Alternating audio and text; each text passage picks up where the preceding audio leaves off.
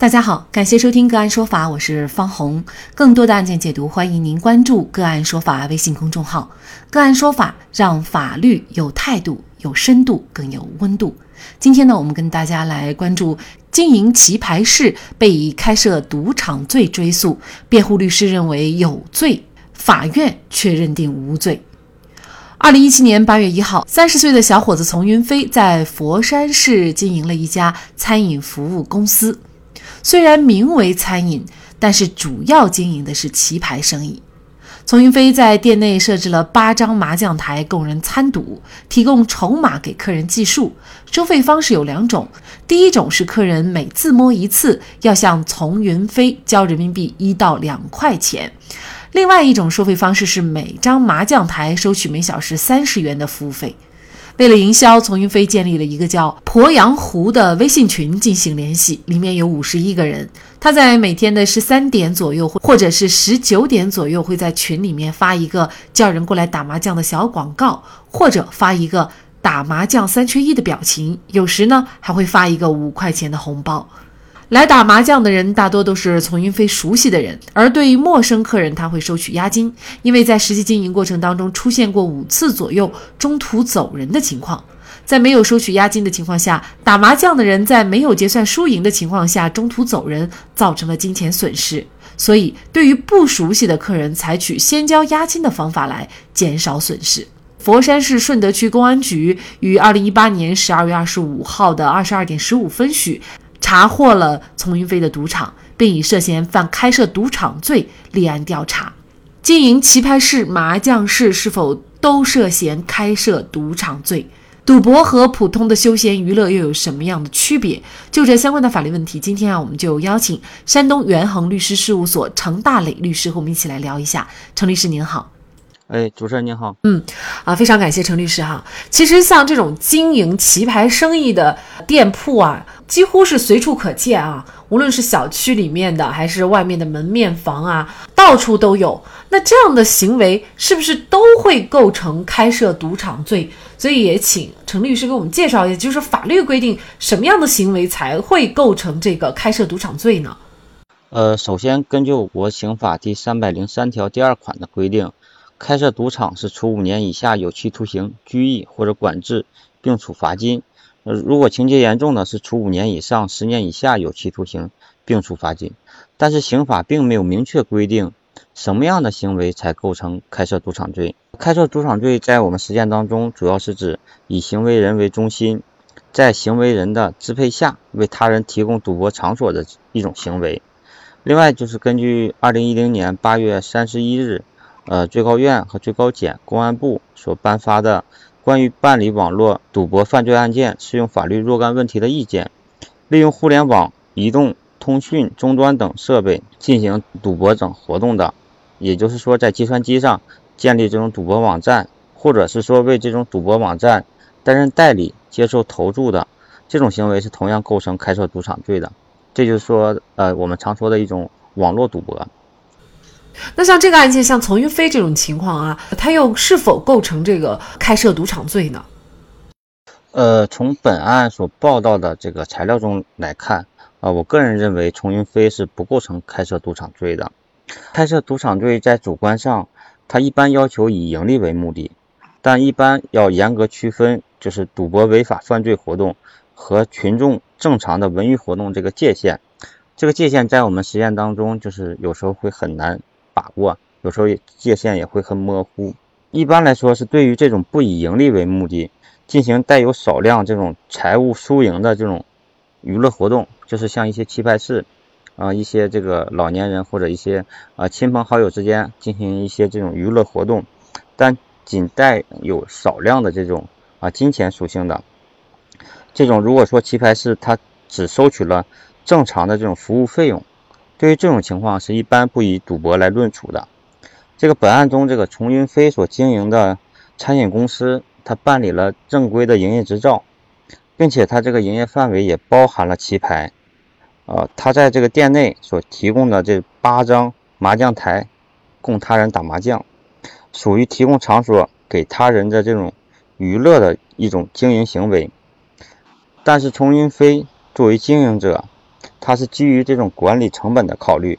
收取客人一定的服务费，但这种收取服务费与开设赌场最终的抽头渔利，它是有本质的区别的。呃，崇云飞所收取的服务费，它是与赌资大小无关。过来打麻将的大多数是这种熟人，他还为这个客人提供一些茶水或者清洁这种服务，而且还要支付店呃店铺的租金、水电费等经营成本，并且它的收费也没有明显超过合理的范畴。呃，这两种收费方式吧，也与其他的正规娱乐场所的棋牌室收费的这种模式以及这个金额大体相当。因此，我认为这个崇云飞的行为是不构成开设赌场罪的。这个您刚才提到抽头渔利，可能是不是呃也是定这个罪的一个关键？就是看他呃是不是每一个进来的人或者每一桌以每桌为单位赢一局，那么他就要抽几块钱。如果是这样的话，他就会涉嫌这个犯罪吗？按照他们的行话说，叫做抽水。比如说这个赌资的金额，他抽取一定比例的提成。但是这个赌资金额越大，他所抽取的提成就会越高，所以说这也是他盈利的一种方式。但这个本案中这个丛云飞的这种盈利方式是与这种开设赌场罪的这种盈利方式是显著不同的。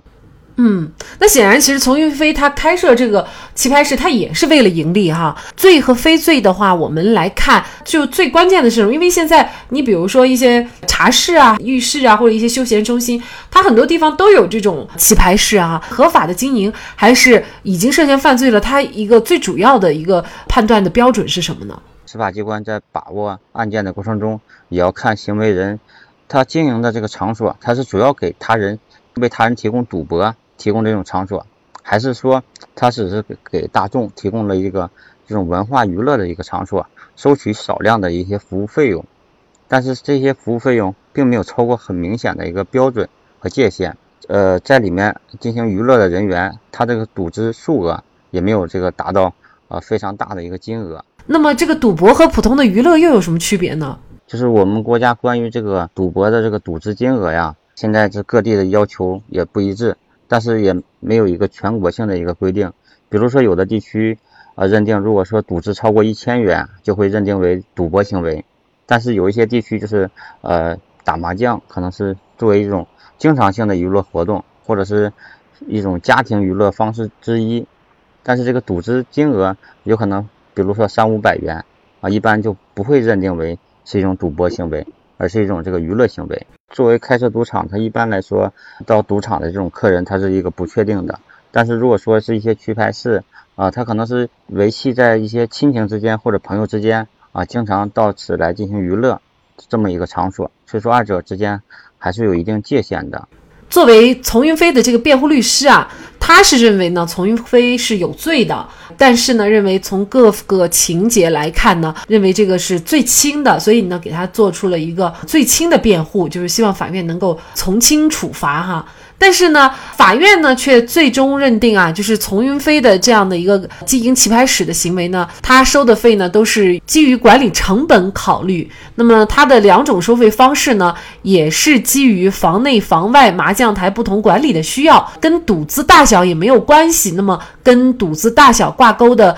抽头渔利呢，也有着本质的区别。法院是认为啊，丛云飞无罪的，那这个就会很尴尬哈。本来辩护律师应该是为当事人做最大利益的辩护啊，而这个案件反而是法院给当事人的一个最大利益的这个判决结果就是无罪，而律师呢却是一个最轻，认为他有罪而做最轻的辩护。那您怎么看这样的一个局面呢？这个案件其实前一阵在我们律师界，特别是刑辩律师界，还是引发很大争议的。呃，因为这个法院的判决让这个辩护律师其实处于一个很尴尬的一个境界。被告人认罪认罚，但是辩护人去做的是罪轻辩护，也就是说，辩护人的理解认为，啊，被告人同样是构成犯罪的。很多刑辩律师啊，对于本案，大多数都会认为，丛云飞的辩护律师并没有。尽职尽责，去严格的去审核他的委托人是否构成犯罪，并且去给他的委托人去争取一个无罪的结果。但是法院最终却判决了丛云飞无罪。但是作为辩护律师为人辩冤白棒这是第一天里，很多辩护律师的本质就是维护当事人的合法权益。在本案中，由于这个不了解详情，仅仅从这个判决书来看，大多数的这个人都会认为，这个丛云飞的律师他并没有体现一个律师的一个价值，特别是刑辩律师的价值。但是这种个案其实并不能代表大多数案件，也不能代表大多数的辩护律师。在我所接触的大多数的刑辩律师，他们在办理案件过程中，都会全力的为当事人去尽职尽责的去全力给当事人辩护。有的甚至在辩护过程中，甚至被司法机关进行投诉，甚至有一些是被这个停业啊，也有一些被吊销律师执业证的。但他们都是受人尊敬的这个辩护律师。所我认为，这个绝大多数的刑事辩护律师都是比较有情怀的律师。他们都怀着一颗正义的心去拯救更多的无辜者，所以说刑事案件尽量在条件允许的情况下是尽量是要有律师去介入的。虽然不是说呃律师一介入的话，这个案件就会变成无罪或者是最轻的，但是有律师介入啊，一定要比那些啊没有律师介入，靠着被告人一个人去独自面对公检法机关的案件要强得多。其实像这个案件当中啊，那可能有些人会觉得，法院既然做了无罪辩护，那可能律师的作用就在本案当中就没有什么体现。法院不按照律师的这个辩护意见，做出一个更倾向于被告人的这样的一个判决，这种情况多吗？其实这种情况还是比较罕见的，因为大多数情况都是呃律师去做无罪辩护，但是法院不采纳律师的意见而做出有罪的判决。啊，这种情况是比较常见的。但是像本案崇云飞的这个案件，呃，律师和被告人都认为有罪，但最后法院去判决无罪，这种情况是非常罕见的。我觉得佛山顺德区法院，嗯，首先法官还是很有担当，呃，能顶得住压力去做出一个呃无罪的一个判决。因为在我国，这个无罪判决率是非常低的。按照这个近几年的统计，可能无罪判决率。仅仅达到了万分之五左右，甚至还不到这个数据，所以说，呃，这种情况是很罕见的。嗯，当然，其实也并不是说律师在所有的刑事案件当中都应该做无罪辩护，盲目的追求无罪辩护，同样也会对被告人不利。因为如果被告人犯罪证据已经确凿充分，还为他去做无罪辩护的话，就会导致被告人得不到从轻处罚的结局。因此，如何最大化保护被告人的利益，这确实是一件非常专业和严肃的事情。好，在这里再一次感谢山东元恒律师事务所程大磊律师。那更多的案件解读，欢迎大家关注我们“个案说法”的微信公众号。另外，您有一些法律问题需要咨询，都欢迎您添加幺五九七四八二七四六七这部手机号的微信号向我们进行咨询，我们会将您的问题转给我们专业资深的律师进行解答。好，感谢您的收听，我们下期节目再见。